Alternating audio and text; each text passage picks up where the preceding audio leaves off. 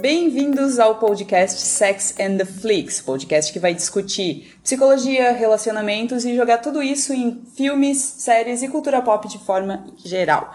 Meu nome é Luciana Kiel, do site Cinema, e eu estou aqui com. Oi, pessoal, aqui é a Raquel Moritz, eu sou produtora de conteúdo de terror. E também estou com a. Caroline Brunin, eu sou psicóloga. No episódio de hoje, que é o primeiro, a gente vai começar pelo fim, pelo Felizes hum. para Sempre. É assim que faz, né? Exato, vamos começar já no, no Vamos Ver. Afinal, essa ideia de Felizes para Sempre, que a gente vê desde pequeno em filme da Disney, é, filme da Cinderela, da Branca de Neve, acaba quando ela finalmente consegue ficar com o príncipe, eles casam e são felizes para sempre? Será mesmo?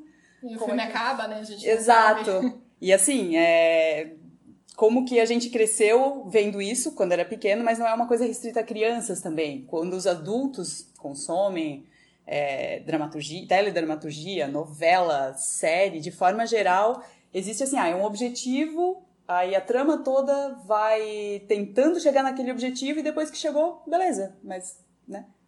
O que, que acontece depois do Felizes para Sempre? Eles fizeram a parte mais fácil, né? Contar a história. Ali. Exato. É, Raquel, tu que tem bastante conhecimento de filmes, séries, como que tu, tu percebe isso? Assim, tu já acreditou na, na história do Felizes para Sempre? Ah, eu boto a culpa na Disney. Desde sempre.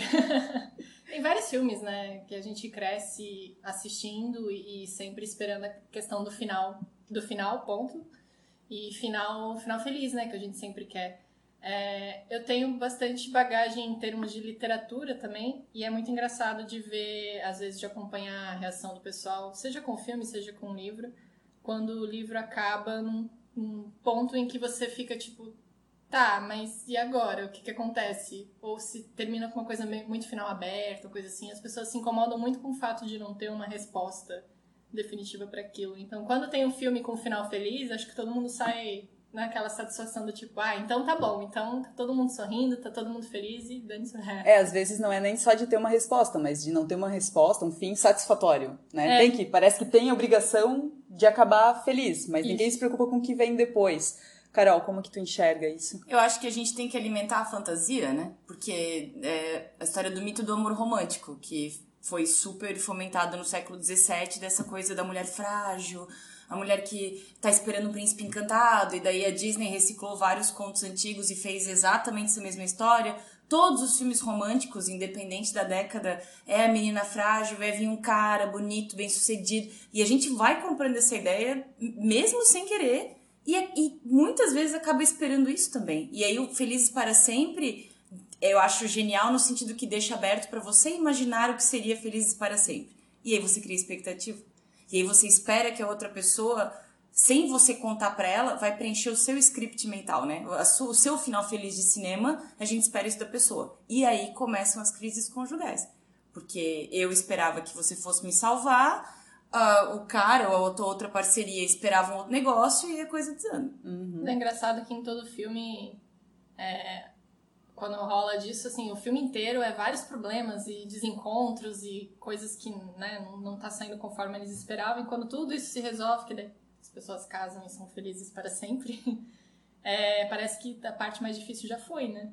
E acho que a parte mais difícil tá começando, né? É, e é, e é engraçado, assim, às vezes eu percebo até no, no trabalho, assim, no consultório, as pessoas põem como uma meta para selar a felicidade o casamento. Uhum. A gente se mata o namoro inteiro, se mata com oito anos de noivado, mas casar vai, tudo vai mudar. Vai e aí, geralmente piora, porque tem um monte de outros pontos, né? Uma dúvida que fica agora, quando a gente fala muito de felizes para sempre, parece que está sempre atrelado à ideia de casamento, de um, de um ritual, enfim.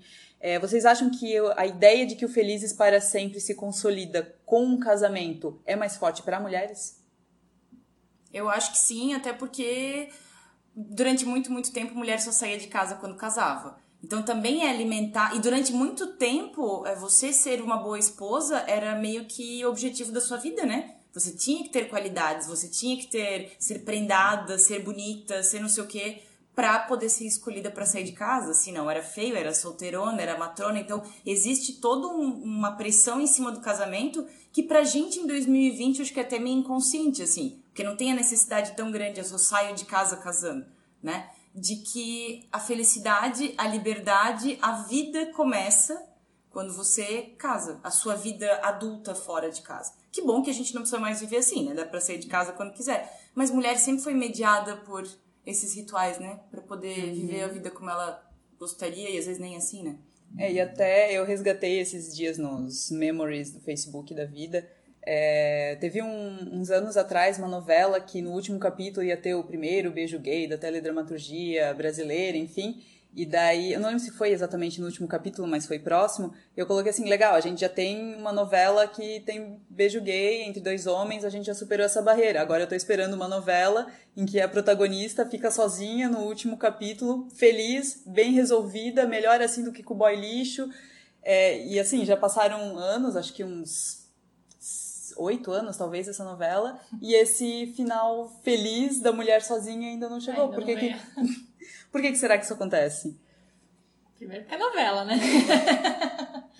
ah, não sei, no caso de novela ainda tem uma, uma penetração popular muito grande, né? E aí acho que a gente está lidando com muitas características culturais, talvez. Sim, né? De sociedade. E, e tem uma característica ainda maior, porque agora a gente está falando só de mulher, mas não foi o Vinícius de Moraes que disse que ninguém é feliz sozinho? Então também tem na nossa cultura a história de que não dá para se imaginar velho sozinho. Não dá para se imaginar é, uma mulher sozinha fazendo coisas. Até hoje tem paciente no meu consultório que fala: eu jantar sozinha? Eu no cinema sozinha? Engraçado, né? Eu viajar sozinha? Não. Ai, não sei, esquisito. É muito engraçado. As pessoas têm uma resistência com a ideia de fazerem coisas sozinhas, porque isso tem um impacto negativo. Não, e, e o legal, o legal, o curioso é que nada legal.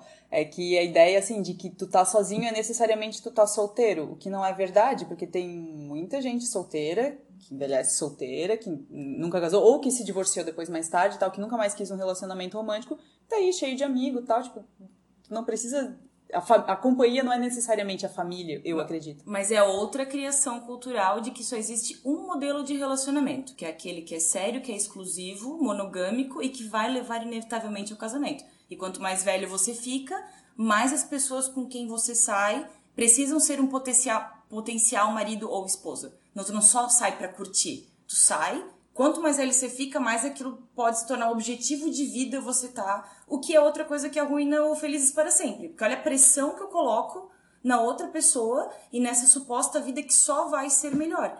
Que é outra coisa que me chama atenção. Quantos casais aí que se separaram e não querem mais casar? E ainda reforçam para outras pessoas: olha, não casa, cara. Eu casei uma vez, não casaria mais. É muito mais gente fazendo isso hoje do que efetivamente querendo se casar de novo. Isso é uma coisa que acho que a gente não fala muito porque ainda é um tabu, né? Uhum. Parece que você só é completo se você estar com alguém. E ninguém. A vida secreta dos casais não tinha um filme ou um livro com esse nome? Acho que tem. Pode ser. Uma série, algo assim. Que ninguém fala do dia a dia dos casais, como é chato discutir conta, como é chato as manias de cada um, como é chato quando a gente cria muita intimidade, com a intimidade o respeito some, a polidez some, cada um faz o que quer. Não digo todos os casais, uhum. né?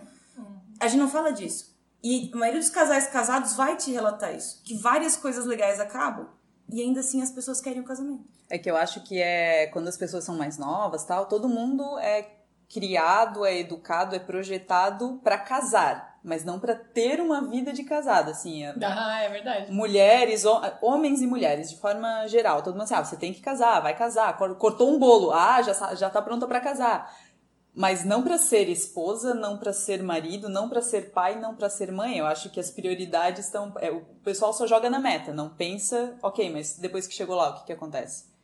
E eles não pensam em parceria, eu te diria. Esse é o grande problema, assim. Eu tava lembrando daquele filme com a Anne Hathaway e a Kate Hudson, que elas estão. Ah, Noivas Bride em Guerra. Wars, uma coisa assim, Noivas, Noivas em Guerra. Guerra. O desespero, cara, pra, tem que marcar na mesma data, tem que ter não sei o quê. Tem que ser no plaza. Tem que ser no plaza, tem que. E em nenhum momento o foco, o foco mesmo é na relação. A relação é, elas estão neuróticas e os caras lá meio que tipo, calma. E tudo que o cara tem que fazer é aparecer lá, porque ele não participa de absolutamente nada. Então, e outra coisa que me pega, eu tava pensando esses dias.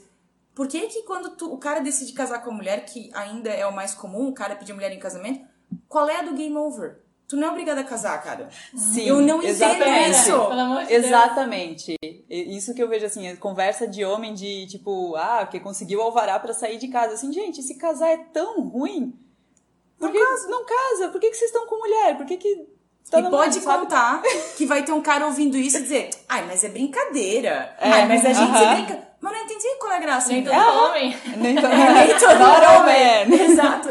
Nem todo homem. É, e eu acho que o que acaba frustrando um pouco é que às vezes chegam algumas obras de, de ficção, de séries, de filmes, que teoricamente deveriam quebrar um pouco esse, esse paradigma e quando chega na hora do vamos ver não, não chegam lá. É, eu cito aqui Sex and the City, que foi uma série que surgiu lá em 98, quer dizer, veio de um livro, na verdade. O livro acaba antes do fim da série, então tem mais, acho que quatro temporadas depois do fim do livro.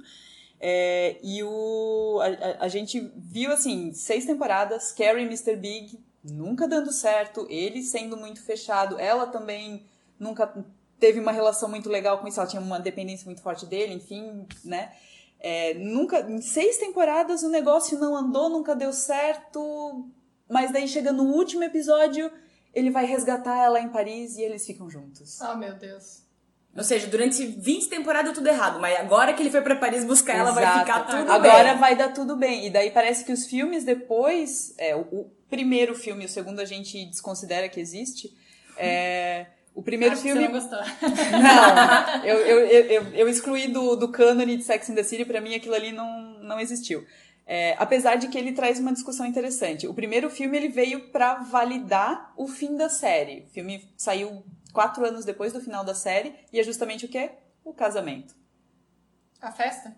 É o casamento, porque os dois, ok, eles ficam juntos no final da série, só que daí eles estão morando juntos, tal, eles vão comprar um apartamento juntos, daí ela tem uma insegurança, assim, que ela escuta alguém falando que, ah, porque é, a fulana que casou com o cara, depois que eles separaram, ela perdeu tudo e não sei mais o que dela. Hum, ok, eu não vou deixar ele comprar esse apartamento sozinho e tal. E daí ela conversa assim com ele, assim, ah, será que a gente não deveria casar então? Algo assim. Dele, ah, ok, a gente casa. E começou tudo muito pequeno e no final ela já tava recebendo é, vestido da Vivienne Westwood, acho que era, e daí virou um negócio gigante. Aí ele, que não queria um casamento porque ele já tinha se casado duas outras vezes, né, ficou, deu cold feet nele, e daí ele faz um negócio pior que daí a gente lembra por que nunca tinha dado certo em seis temporadas, que é simplesmente ele não aparece no dia do casamento. E isso é só o começo, não é nem spoiler, porque a premissa do filme é isso. Então, assim, o resto do filme ela passa um luto desgraçado porque ele fez isso com ela, mas no final, de novo, Ah, não. tá tudo certo. Com ele? Sim, Sério? exato. Porque daí eles vão pro apartamento que eles tinham comprado e ela, ai, porque eu tinha deixado um par de sapatos lá. Aí ela chega lá, aí ele tá, é, eu não ia deixar você ficar sem os seus sapatos. E daí eles se abraçam, e daí. e é exatamente isso o filme. E aí, vê se não, não. Tanto a série quanto o filme não reforça a ideia de que amor tem que ter sofrimento. É, e tem que é. ter neurose. Porque a Carrie, o Tem tempo todo, ela era obcecada pelo cara. E aí, ela, é, tudo que ela fazia era matar tempo pro Mr. Big voltar pra vida dela. Era, era o que ela fazia. E era o que a gente. E aquilo era vendido como Amor? paixão, Amor de improvável, amor de verdade, que super.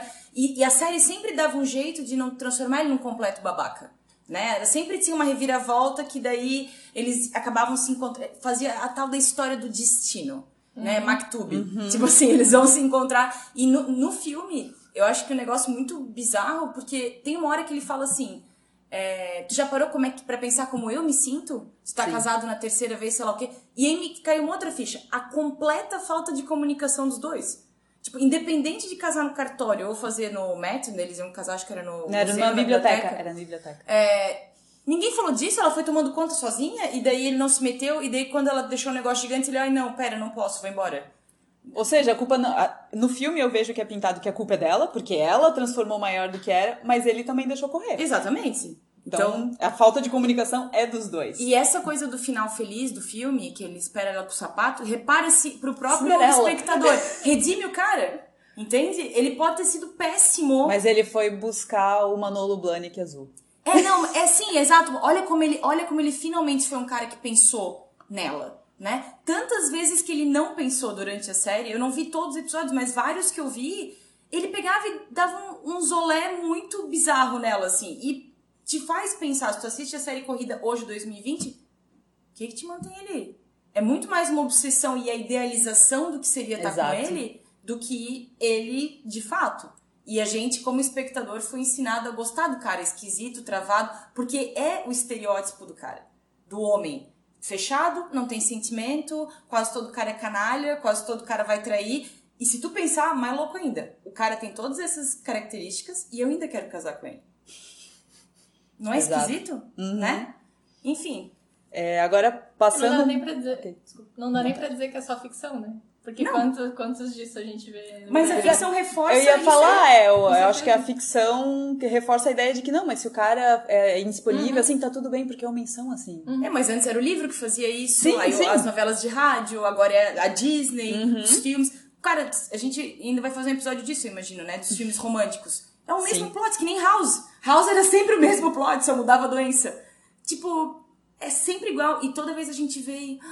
Ai meu Deus, quero isso. Que não existe. Ninguém fica apaixonado tanto Uhum. É. tempo. Ninguém fica feliz o tempo inteiro. Não existe isso. Aí a gente tem algumas quebras de paradigma, inclusive na própria Disney. É, eu lembro que eu fiquei muito chocada, eu, no alto dos meus oito anos de idade, ver que a Pocahontas não ficou com o John Smith no final. Olha, isso Uhum. foi uma informação completamente nova pra mim. Eu não Spoiler! lembro do filme dessa, dessa Se o, filme, forma. se o filme é de 95, não tem spoiler. Não, É não, verdade. não, não foi isso que eu quis dizer, eu vi o Ah, tá. filme. Não, não, eu vi o filme. Eu tô falando. A forma como eu lembro dos filmes da Disney é muito diferente. E aí, tipo, saber que Pocahontas era o único, talvez, que terminava de uma forma Daqui, diferente. até aquela época, eu acredito que sim. É, pois é. É porque eu acho que eles queriam deixar um pouco verídico, porque a Pocahontas tinha 13 anos quando conheceu É, o tem o lance da própria história, romance. né? Exato. Eles, a Disney que criou um romance e no final ele realmente vai embora porque ele foi ferido. Hum. E daí eu acho que eles quiseram fazer uma. E daí eles fizeram um segundo filme que é que eu não sei péssimo. por que que eles fizeram. Esse eu não vi. E daí ela, aí eles dão um jeito de colocar o cara com quem a Pocahontas realmente casou na vida real e tal, mas é uma zona. E é engraçado, eu não sei quanto a vocês, mas eu me lembro muito mais desse desenho do que dos outros. Assim como eu me lembro muito mais de Cidade dos Anjos, que é um filme que acabou mal, Uhum. do que vários que acabaram bem. Tipo, marca muito quando acaba Eu- mal. É. É, eu acho que daí entra o mérito de Romeu e Julieta. Por que, que dá certo? Por que, que tan- todo mundo compra a história dos dois? Porque os dois morrem. Então, ok, não foi um Felizes para Sempre, não foi um final feliz, mas pelo menos a gente não viu o que, que aconteceu ali. Um filme que, que também quebra essa expectativa é Titanic. É fácil. Se você verdade? não viu ainda o o pessoal filme não de superou, 1997, a gente vai dar um spoiler. O Jack morre. E o Leonardo pessoal não DiCaprio morre. superou, né? O pessoal não fala superou. até hoje que ele cabia, cabia. na porra da porta. Exato. Mas enfim. E era verdade, ele cabia. Não, sim, mas assim, Mas quanto assim- tempo tem esse filme? 20? 98, né? 97. 97. Muitos é. anos. Muito, é Exato, muito, é, faz muito exato. tempo. E, e assim, o que eu acho muito legal é que o, o Jack e a Rose, eles nunca tiveram realmente nada muito em comum. Ela foi criada de uma forma completamente diferente. Ele era o cara rebelde, era apaixonite adolescente, né, do bad boy e tal. Mas se os dois tivessem desembarcado em Nova York, teria dado certo? Aí é isso que a gente se pergunta. E é por isso que eu amo muito o próximo filme que eu vou citar, porque tem esses mesmos dois atores, que é o Leonardo DiCaprio e Kate Winslet, que é o Foi Apenas um Sonho. Que os dois também eram dois jovens adultos cheios de sonhos, porque a gente vai morar em Paris, a gente é um casal muito legal, a gente é mais legal que eles. Até que ela engravida, ele precisa arrumar um emprego, e o filme é o pandemônio que é. Carol, como que tu enxerga isso? Que o Jack e a Rose casaram e virou aquilo ali. É, você É tá a realidade, né? É a realidade. Enquanto eu tava falando isso, eu tava pensando, né? As pessoas também não querem ver a história de um romance que dá certo. Porque eu fiquei pensando, no The Office, a gente comentou isso esses dias. A maioria, boa parte das temporadas, o Jimmy e a Pam se dão super bem. Eles são parceiros, eles é um romance tranquilo. E aí precisou, lá no fim da série, levar o Jimmy pra Filadélfia, criar todo um negócio nada a ver, porque, tinha, porque tava chato. Tava chato que eles eram felizes. Um filme onde as pessoas. Porque o que, que acontece quando tá muito tempo junto? Rotina. Tu quer antídoto pra paixão? Rotina. Se o casal não tem um jeito de, de trabalhar a rotina, vai dar tudo errado. No caso do filme que tá citando, o que deu errado era a expectativa muito alta. E quando surgiu uma coisa, eu não sei se era planejado ou não, se o filho surgiu Não, era, acidentalmente. foi acidentalmente, os dois. E daí ela sempre ficava naquela. Porque daí eles assim, não, porque depois que o filho crescer, a gente vai pra Paris, a gente vai fazer o que a gente queria. Daí veio o segundo filho. Daí acho que tem até uma parte que ela fala assim: parece que você tá me engravidando de propósito pra, pra eu não fazer o que eu quero. Porque ela era mais das artes, coisa assim. E ele conseguiu um, um emprego, ok, ele tinha um amante, ele, a vida virou aquilo ali, ela só ficava em casa com as crianças. E o que ela mais detestava era ficar em casa com as crianças. Porque ela tinha um espírito livre que. E ele, assim, ah, ele. é- é- foi apenas um sonho muito parecido com Mad Men. Que é, ah, ele tem um apartamento lá em outro lugar, ele trabalha muito longe, então ele tem meio que uma segunda vida lá e ela fica em casa a semana inteira com as crianças. Mas é bem o estereótipo da época do Mad Men, é mais ou menos a época É, desse filme, exatamente, né? é a década de 60. Então é, é o estereótipo da mulher bonita, troféu, que fica em casa, né? E o cara que ainda, isso é muito século XVII vitoriano, o cara é o homem público, o cara é o cara que é o rosto da casa e tem que ser bem sucedido, e tem que ser perfeito, e tem que se apresen- se apresentar bem. E a mulher é a casa e a educação dos filhos. E aí imagino que pro, pro papel da Kate Winslet deve. Eu não, eu queria ter visto esse filme e eu, eu evitei por, sei lá, razões. E eu lembro que uma coisa que me chamou a atenção parecia que um tava punindo o outro. Sim. Chega num ponto que é como se um tivesse, de alguma forma, engravidando, não estando em casa, dizendo. Escolheu, né? Foi o que tu quis fazer, né? Então agora. E aí, em vez de se entender, eles acabam se afastando. Porque muito. prova- Isso é outra coisa que a gente quase nunca fala, né? Só porque você tem filho não quer dizer que você tenha a maturidade e a vontade de criar filhos. E talvez também era o caso dela no filme, que tava ali, mas não queria estar fazendo aquilo ali. Naquela época, hoje ainda também, mas naquela época o cara tinha o direito de sair trabalhar e ninguém cobrava o cara por isso, que ele deveria estar no cuidado dos filhos, né? E aí, isso acontece acho que até hoje, tá? De, de alfinetar o outro pelas expectativas frustradas. Meu, gente, eu já vi no meu trabalho uma mulher, assim, desabar na minha frente dizendo eu dei um filho pra ele, mas eu não queria. e aí, quando eu ouvi isso, eu fiquei na minha, mas uma parte minha pensou, meu, que louco, como é que será que esse relacionamento andou ao ponto que a criança virou um outro esquema? Não era um negócio que a gente ia fazer junto, ia curtir, ia nutrir. Não. Era um Era uma band-aid. moeda de troca, era um band-aid, era, era, ela tinha um outro significado. E aí a gente esquece que é um compromisso pra vida, né? E aí como é que ser feliz pra sempre com um negócio que tu esqueceu, que tu tem que levar junto nesse relacionamento? Porque quando somos só nós dois, tudo bem, né? E quando tem filho? É. Daí, quando tem filho, acontece o que aconteceu em História de um Casamento.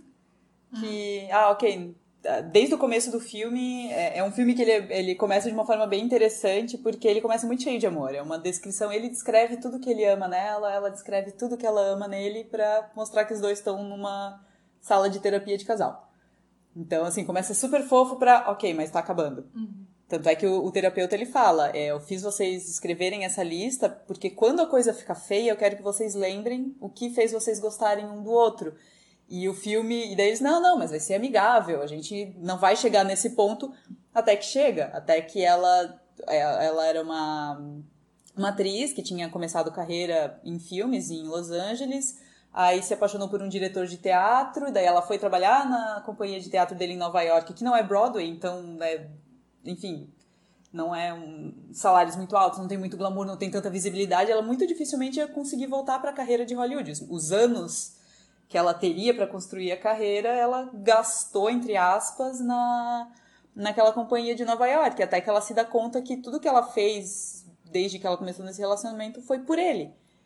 Porque, é, e daí quando ela se muda para Los Angeles, ela vê que o negócio pode não ficar tão amigável, porque eles têm um filho.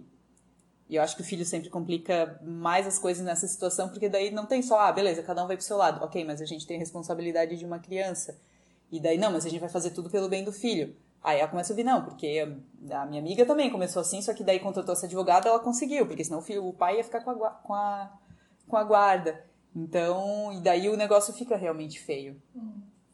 Então, né, e, e o que eu acho que é muito interessante do roteiro do filme, para todo mundo que já passou por algum término de relacionamento, as discussões são muito reais. É tudo, é um negocinho pequeno que ah, a cadeirinha não estava bem fixada no assento do carro, de repente o negócio está no tribunal.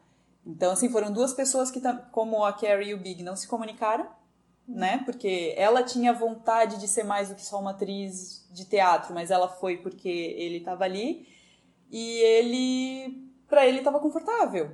Ele E eu ela- te diria que foi aí que começou o problema, né? Porque não é a cadeirinha. Que é- O problema não é a cadeirinha. Sim, O problema é que eu larguei coisas por você e você não reconhece. Que raramente a gente consegue dizer porque eu tenho medo, eu tenho medo de ouvir. Não, mas foi você que quis vir. E aí eu fico jogando essa batata quente um pro outro e a coisa desanda. De novo, as expectativas, né? Acho que a gente convencionou que quando eu namoro com alguém, automaticamente o contrato todo mundo tá. Eu não preciso falar do que eu espero. Eu espero exclusividade, eu espero um casamento. Eu só presumo que você também quer. Uhum. E é esse presumir o primeiro passo que dá errado, né? É, e eu acho que uma coisa que eu acho até mais grave é esperar que a outra pessoa seja responsável pela tua felicidade. Muito. Ninguém se sente responsável em um relacionamento. Tanto é que nas, nas discussões do casal era muito um jogando pro outro. Tanto é que tem uma hora que ela fala que, que ele tá tão preso no egocentrismo dele que ele nem percebe que ela poderia ter necessidades diferentes. Mas assim, os dois tinham necessidades, ele simplesmente foi deixando, ela foi se omitindo de certas uhum. coisas, e daí chegou num ponto que ninguém estava satisfeito, e foi isso mesmo. E o filme, ele é muito... É, ele é muito prático nisso, assim, ele é bem visual, que uma das primeiras cenas que, ah, eles tiveram uma apresentação no teatro, todo mundo aplaudiu, ela estava maravilhosa, daí mostra, eles estavam na festa com o elenco, e daí de repente os dois estão voltando para casa no metrô e tem uma barreira física, assim, ele tá num canto, ela tá no outro, tem um um, um sarrafo, é, exato, uhum. separando os dois para mostrar que assim, as, as, essas duas pessoas, elas chegaram num ponto de não se suportar que elas não conseguem nem sentar lado a lado no metrô. Apesar de que elas estão indo para casa juntas. Então eu acho, e daí assim, é, foi muito muita coisa que, que ficou reprimida, que daí eles só foram jogando um pro outro, porque você não fez isso, mas você nunca disse, e ninguém se sentiu na responsabilidade da sua própria felicidade naquela relação. É, como é que tu vê isso? Isso já começou errado quando ela decidiu que ela ia viver a vida dele, né? E aí a gente faz isso pensando, não, eu tô fazendo porque eu te amo. E uma hora isso vai voltar. É, exato, tu espera, tu espera a retribuição da pessoa inconscientemente, mas tu nunca diz pra ela, ó, eu tô fazendo isso, mas eu espero que de certa forma, ou assim, vamos fazer isso por um tempo. Como era o caso ali da Kate Winslet e o DiCaprio, assim, ah, não, beleza, é o, é o primeiro filho, quando ele estiver grandinho a gente faz isso. Eles foram colocando prazos e metas que realmente nunca foram cumpridos. Acho que ele ainda teve até um pouquinho mais de diálogo. Mas na história de casamento eu acredito que não. Eles tinham ali uma relação até diplomática de não, a gente vai ter uma separação amigável, a gente sempre está bem, eu, eu admiro coisas nele, eu admiro coisas nela, mas teve toda uma falta de comunicação. Daí a gente pensa, será que é, foi realmente o Adam Driver, o personagem dele, que ignorou esse tempo todo? Ou se foi a Scarlett Johansson que também nunca falou assim, tipo, ah, eu quero dirigir um dia. Ah, não, um dia você vai dirigir.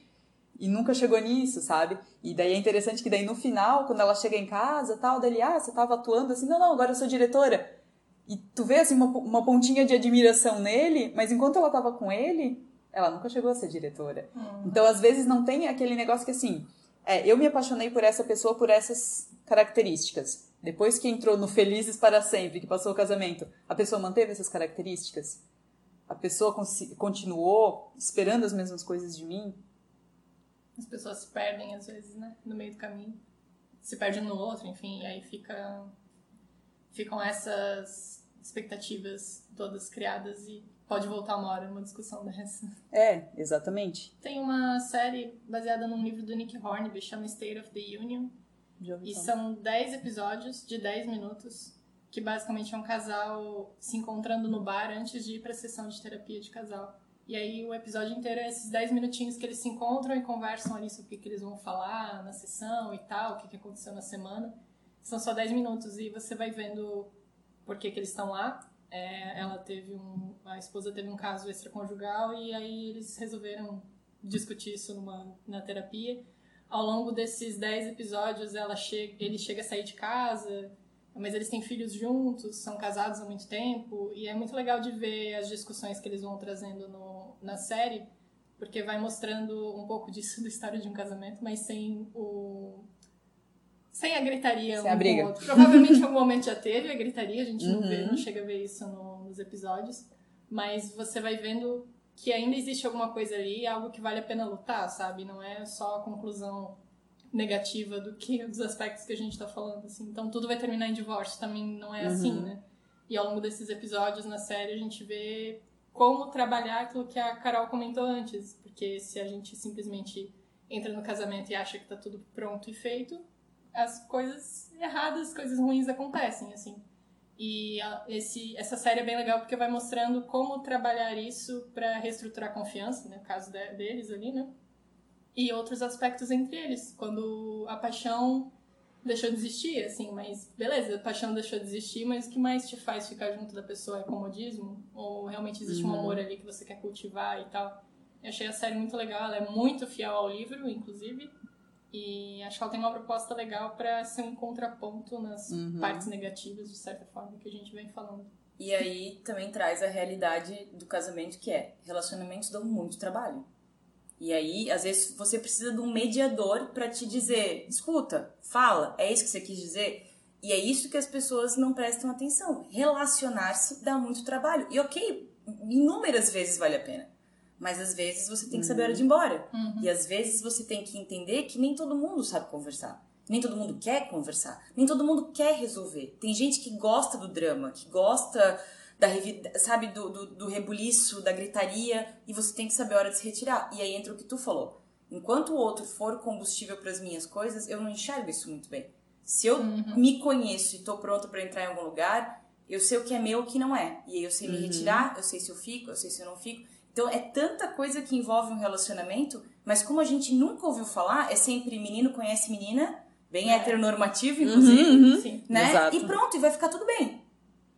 E a vida E não, é, assim. bem isso, né? E até a gente comentou do, do Sex and the City e eu queria mencionar até rapidinho o Desperate Housewives, que ele é quase o que acontece depois do Sex and the City, o que poderia acontecer depois do Sex and the City, que são famílias que moram no subúrbio, ainda segue bastante aquela aquela regrinha ali do foi apenas um sonho de que o cara sai pra trabalhar, a mulher fica em casa, a maioria delas é assim. Tem uma exceção que é, acho que a história até que mais me pega, que é a da da Lynette, que ela, ela tinha uma baita carreira antes. Ela trabalhava com publicidade, com marketing, ela sempre foi melhor que o marido dela nisso, que também trabalhava na mesma área.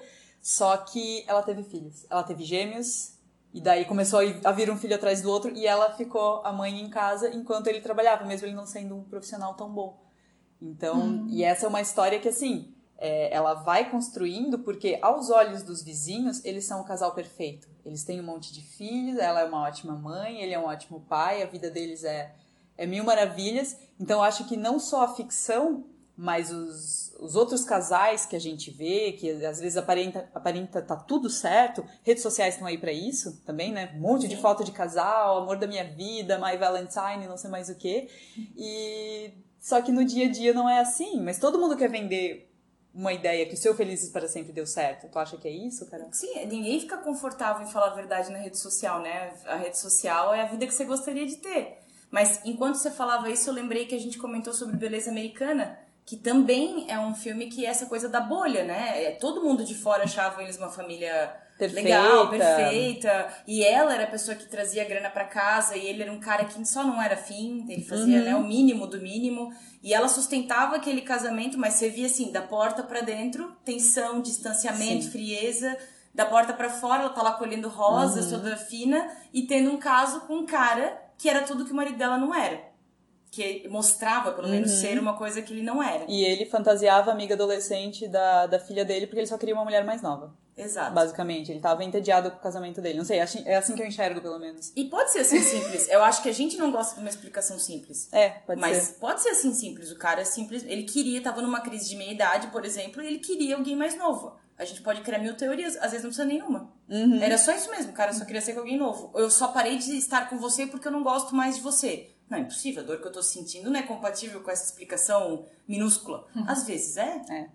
E a gente percebe que ele, é, cada um, quer dizer, ela mais, né? A Annette Bening, ela trabalhou, ela viu que ela investiu, ela, mas você não enxerga o que eu faço aqui? Mas o que ela fazia era até mais ou menos o que é, historicamente se esperava dos homens, que era profissional, era quem trazia dinheiro para casa, só que ela também é, não enxergava outras coisas dentro de casa, assim como ele também não enxergava. Tipo, os dois se distanciaram porque cada um estava tão preso nas suas vontades. Ela achava que a parte dela estava tudo certo, que ela estava trazendo dinheiro para casa. Ele também tinha um emprego estável e tal. Então tá tudo certo, cada um tá fazendo o que Eu não- se espera. Eu não lembro se nesse filme meio que ele não dá uma. uma ele não joga responsabilidade pra ela. Joga, ele é, vai né? trabalhar num drive-thru, uma coisa assim, ele pede demissão porque ele tá de saco cheio do chefe dele, ele tá. Não, mas que ele joga a culpa Ah, nela sim. dele ser um cara pouco ambicioso, Sim. porque ela ofusca ele. Sim. Isso, esse orgulho E ele, masculino é e ele é frustrado sexualmente por culpa dela.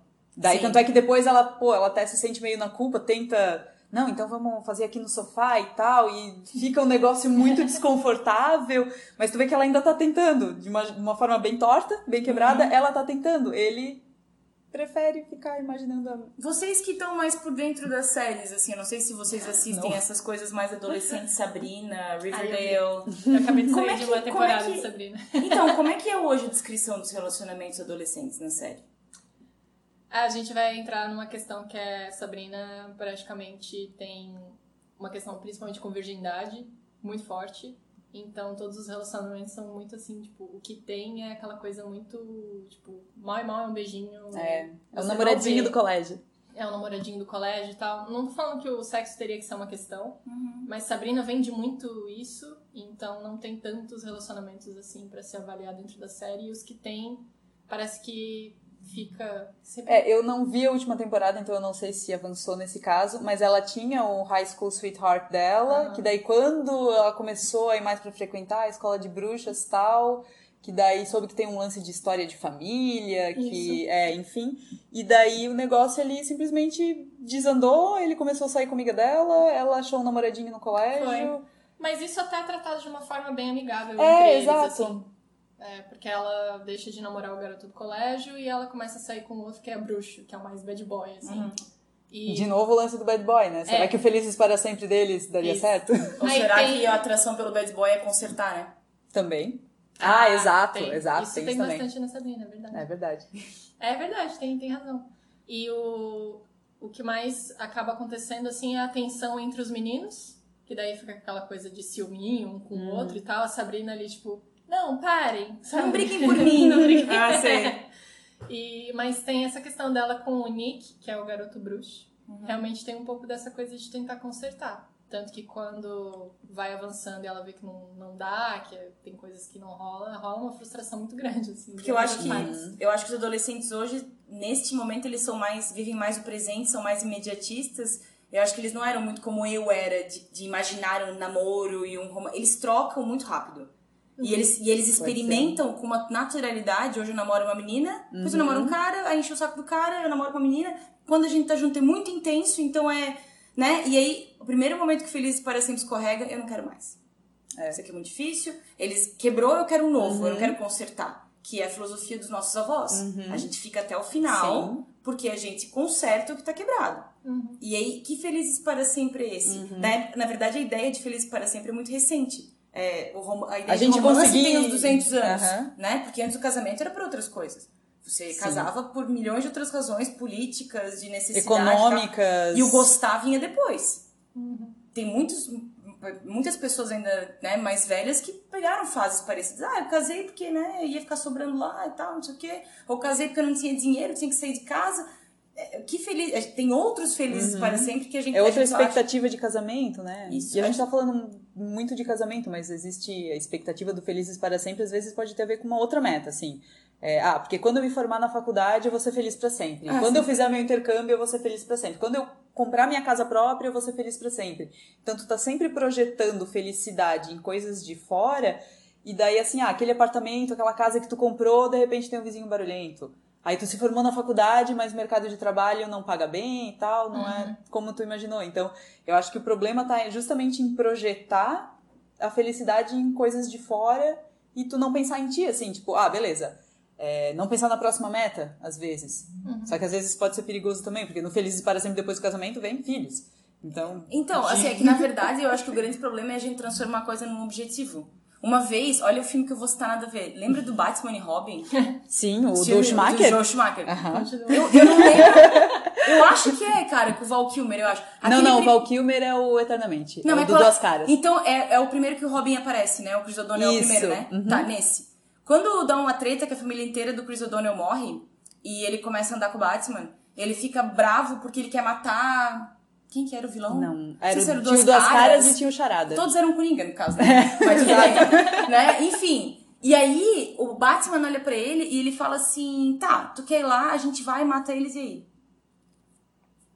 Tu acha que vai passar raiva? Tu acha que tá tudo resolvido? O problema não é tu ter uma meta. Meu, ótimo, só que é um processo. É um, é um, você, por exemplo, define que vai pro norte. O norte é um ponto que, tecnicamente, você não vai chegar nunca, uhum. né? É só o que eu preciso, definir um norte. E aí eu vou? Porque se, tá, beleza, eu fui lá, me vinguei e matei duas caras. E agora? Continuo é. com raiva, continuo Teus pais continuam mortos. Teus pais continuam mortos. e não passa. Uhum. Eu, eu, beleza, eu comprei minha casa, agora eu tô aqui olhando pra parede pensando, tá, agora, o que, que eu faço? Já que tu falou de Batman, eu vou plantar uma treta aqui. Vamos, vamos botar a Primeiro semente. episódio. Não, não, semente. É, exato. Não, semente da Discord ou, né, pra, para refletir. É, vocês acham que o terceiro filme da trilogia do Nolan, o Dark Knight Rises, quis criar uma ideia de felizes para sempre com o Batman e com a Mulher Gato?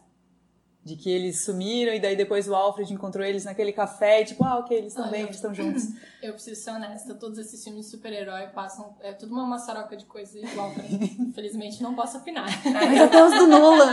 É, não, a trilogia do Nolan, pra mim, não precisa mais fazer outro Batman. Né? Tá, tá ótimo do jeito que tá. Eu acho, porque se eu não me engano, tem uma. Nesse mesmo filme, no Rises, o Alfred fala pra ele. Sim. Que ele quer que ele pare com isso e ele vai fazer o quê? Ser feliz pra sempre. Parar de se machucar, encontrar alguém pra ele ficar junto. O Alfred dá essa ideia. Quando acaba o filme e os dois estão lá, eu acho que assim, duas almas perturbadas que são muito parecidas E vão ser felizes e na vão Europa ser felizes para dinheiro. sempre. Exatamente. Eu acho que é isso. Eu acho que sim. Eu acho que o filme no final acaba vendendo um negócio de felizes para sempre. Fato. Eu nem lembro da mulher. Ah, é. Da Anne Hathaway. Hathaway, Anne né? Hathaway, Ah, tá. É verdade. Então a gente pode dizer que o ideal de Felizes para Sempre não é só em filme de mulher. Não. Mas, meu Deus, Filme de todo... mulher. Que isso? Filme de mulher? Não, eu digo, não, não, eu sei, assim? mas grossamente definindo. Ó, nos filmes esses Velozes e Furiosos da vida, já que é super Eu nunca vi. Nunca vi também, mas tenho certeza que é assim que funciona. Mas Rock tem, né? Rambo tem, todos eles Então, têm interessezinho amoroso. Um Velozes e Furiosos tem 18 filmes. Sim, pois é, ainda bem que eu não vi. Mas tenho certeza que o que acontece é, sei lá, aparece a Michelle Rodrigues ou qualquer outra mulher muito gata e pula no colo do cara e eles giram no calor do sol e ele todo suado que ele venceu a corrida, sei lá o que ele fez. Esse é o Feliz para Sempre dos filmes de, ca- de cara. É a mulher linda que vem te abraça e dá um beijo. Pega um exemplo bem simples. Independence Day. Lembra? Will Sim, a Smith. gente tá falando de Michael Bay, olha só. Olha, olha pra onde é que a gente. Bomba! O Will Smith, no, no Independence Day, quando acaba o filme, ele encontra a Vivica A. Fox, que era a mulher dele. É bem isso, o Feliz para Sempre. Ela corre, eles se abraçam, eles se beijam e a gente já sabe que vai ficar tudo bem. O Exato. filme de homem, acho que é, é, é mais objetivo, assim, né? O cara vai lá, beijou, a gente já sabe o que acontece. Filme mais complexo, que geralmente é mais voltado para as meninas, eu sei que isso é preconceito, mas não é. Eu tô falando em termos de coisa É, bem comercial. É, tem todo um ritual que tem que chegar pro ápice pra ficar junto. Velozes e Furiosos, o cara só não se matou e encontrou a namorada e a gente vai ficar bem. Exato. E se ele continuar não, não se matando. Que não, Aparentemente, aparentemente, tá ele não certo. consegue parar, né? Que Aparentemente, você tá no 18. exato, está no 18, tem mais episódios do que Fleabag. Aí a gente Eu queria entra em chegar- outro aspecto, é. na verdade, da questão ali que você falou, até de Velozes e Furiosos, daí entra num outro aspecto que é a objetificação, né? Mas isso é tema para outro Sim, Opa, anota aí, sim, anota aí, exatamente. Não, isso vai ser pra outro. E agora, eu, eu ia comentar aqui, Velozes e Furiosos já deve ter mais filme do que episódios de Fleabag, que não vai ter mais. É, e eu queria só comentar brevemente Fleabag, que também tem um final que não é final, que É não verdade. é feliz. É verdade. Nossa, o Fleabag é incrível. Meu Deus. A Mulher Maravilha também não teve um final necessariamente feliz Mas tem continuação. Ah, tá, Também, não né? podemos falar assim ainda, tá, ok. Tem ok, ok. continuação, Tá, então- Fleabag acabou, pelo menos. Vai que é. Ah, acabou o Fleabag? Acabou acabado. Exatamente. Então, a mensagem que fica, Carol, de felizes para sempre, de mídia, de pessoas. Felicidade pra sempre não existe. O que existe é estar comprometido. E estar comprometido dá muito trabalho. Comprometido com a relação, né? Dá muito trabalho. E tá tudo bem. É bom que tenha trabalho, aí fica mais divertido. Se fosse pra ficar feliz pra sempre, ia ser uma chatice. Nossa, verdade. é, então, não sei E- nem falar. E Raquel, pela tua experiência, assim, com tanto no mercado editorial como de é, filmes, séries, tudo, tu vê que é, essa fórmula ela tá mudando um pouco? Ou não? A gente ainda precisa do daquele finalzinho que aquece o coração para pessoa, pro leitor ficar feliz, pro espectador ficar feliz e É, acho que sempre vai ter público pra tudo e exigindo esse tipo de coisa também. Mas eu fico feliz de ver, pelo menos em literatura, muito é, narrativas diferentes, formas diferentes de contar história, casais diferentes, fugindo muito da heteronormativa, inclusive, e de questionando essas, essas escolhas e idealizações. Assim, acho que as pessoas estão conseguindo trabalhar com muito mais profundidade isso em temas, em livros que até são direcionados ao público mais jovem, o que eu acho muito, muito, muito, muito, muito positivo, que ajuda a desconstruir isso desde muito cedo, né? Então vai desde um, às vezes, livro infanto-juvenil até os young adult, que muita gente critica e acha que young adult é livro só para jovenzinho, besteira e tal. E, Só poxa, a gente... Ainda assim, né? É, mas assim, a- a gente tem temas muito importantes sendo trabalhados nesses livros e que às vezes até em livros é, Tidos bem como adultos, mais maduros, obrigada, né? Mais maduros, bem entre aspas. Isso não é trabalhado. Então, acho importante ajudar a desconstruir isso desde muito cedo. E eu vejo isso acontecendo, mas principalmente na literatura. O cinema ainda ele é bastante comercial, né, em muitos aspectos. Então, ainda tem um caminho aí pra trilhar. Exato. E Então- você, Luciana? É verdade, boa. Querendo que saber é? a sua opinião. É, eu sou uma pessoa que filme com final feliz é, me entedia um pouco. Ok, satisfaz, mas ok, já vi isso antes. É, eu vejo um caminho bem promissor em séries como Fleabag, que deixam totalmente aberto, tanto é que é um final que não é final, as pessoas ficam, tá, mas como assim acabou? Sim, acabou. Não, foi cancelada? Não, acabou, acabou e era pra acabar assim. Por quê? Porque a vida continua. Tanto é que o final é ela saindo do ponto de ônibus ali e tal, tipo, ok, a vida dela vai continuar, ela vai continuar errando, vai. E a vida é isso. Eu acho que o, o nosso problema é justamente essa cobrança de felicidade, essa cobrança de felizes para sempre, essa cobrança de, tá, mas tu tem uma casa, uma esposa, filhos, um golden retriever, e por que que tu não é feliz? Então, essa cobrança de, ok, eu tenho tudo que todo mundo sempre quis, é muito forte, tanto de filme como de redes sociais, como de amigos, então é, parar de focar no que é o felizes para sempre, porque como seres mortais, para sempre não existe, né? Então, seja feliz enquanto você estiver aqui, é isso aí. É, então é isso, chegamos ao fim do nosso primeiro episódio, sobrevivemos, tudo certo. E a gente espera que vocês tenham gostado e convidamos para nos seguir nas redes sociais. É, o Zinema, o site é zinema.com.br, é um site sobre críticas de filmes. Vocês podem seguir no Instagram com arroba zinema.blog. Carol. É, minhas redes sociais basicamente são Instagram, Caroline Bruning, tudo junto, em letra minúscula, e meu, o mesmo nome no YouTube, eu tenho um canal lá com algumas dicas de relacionamento. Eu já tive um canal no YouTube, então vocês podem procurar bastante conteúdo por lá, principalmente voltado à literatura, ao pipoca musical. Fora isso, tô aí nas redes sociais como arroba Moritz, com dois Os. E aí a gente segue falando por lá. Eu falo bastante de terror, tá? Então vocês se acostumem. Calma, a gente ainda, a gente ainda vai ter um episódio dedicado, alguns vai. episódios dedicados ao terror que já estão na listinha. Mas por hoje a gente convida então vocês para ouvirem nosso próximo episódio, que vai ser sobre crushes que são Chernobyls. Eita! Já vamos pensando quem, quem são esses carinhas aí. Muito obrigada por ter nos ouvido e a gente fica por aqui. Até a próxima!